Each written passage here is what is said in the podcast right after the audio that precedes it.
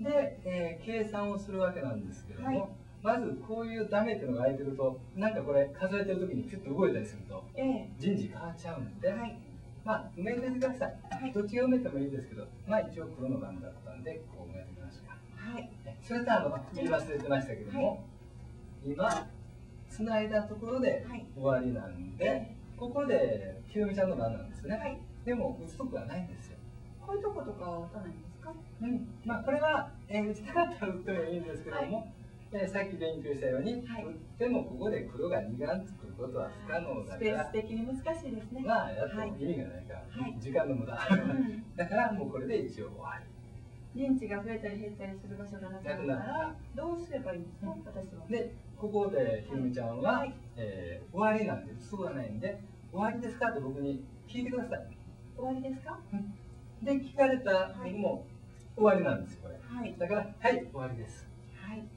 これが本当の終わり、うんえで意思がずれたら困りますーよだかねらそこで断面を確認が終わってか終わらってから雨を見つめて、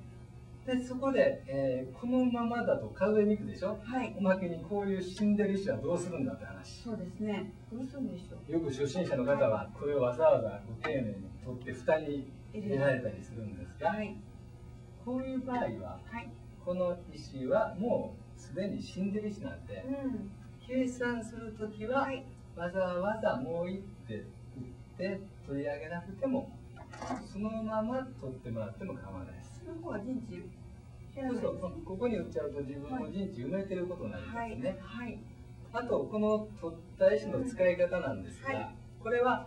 この石を相手の陣地に埋めることができるんですよ。ああなるほどまあ、こんな話をすると、まだ皆さん石を取っちゃいたくなると思うんですが、まあ、石を取って作った陣地は相手が一目減るので、まあ、倍の効果はあるんです。はいじゃあこれで数えていけばいいんですねでも、このままでも数えにくいでしょ。はい、そんなんしたら、はいまあ、まだこの5番は小さいから大丈夫ですけど、大きな5番であった時にそれやっちゃうともう人事の計算だけで30分ぐらいかかりそうです、うなのでこの中の石は少々動かしても人事変わらないんですよ、ん、そちらの石を動かしてもいいですか、だからどちらの石というか自分の人事で分かる範囲ではいじゃあ例えばあのやってみますがはい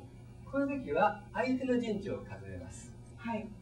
じゃあ、えー先生の方から見本を見せていただけますかいや普通私今白なんではい黒の陣地を自動数えてみますね、はい例えば、えーこれをここに持ってきますはい別に陣地ははいごまかしてないですねえーじゃあこれをここに持ってきます、はいこれをここに持ってきはまいすでこれは本来はあの実際にこういう形にはならないんですが、はいまあここが黒字だって分かればこれで OK ですから、はい何分ですか一二三四五六七八まだまだまだえ掛け算できますできますできますできますはいねはいまあ一二三四五五かかけける一二三四で20二問十六あとは端数が1箇所でこれはですね7分ですねはい二十七目の黒ですねじゃあどうすればいいでしょうこれはだから本当はひろみちゃんがやらないといけないけ先ど生も、こまあれ教えていただけますかまあ、これをここに、はいこれをここに、はいこれをここに持ってきます。はいそうすると、これも 5×4 で20足す3で23目ということは黒が27目白が23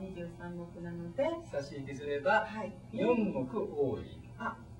で、これで黒が4目勝ちと言います。なるほど、はここまで打てないと終局とはそういうこ言えとなでいすね。はいはい。なかなか面白いですよねはい、ぜひ頑張って皆さんも囲碁を始めてくださいはい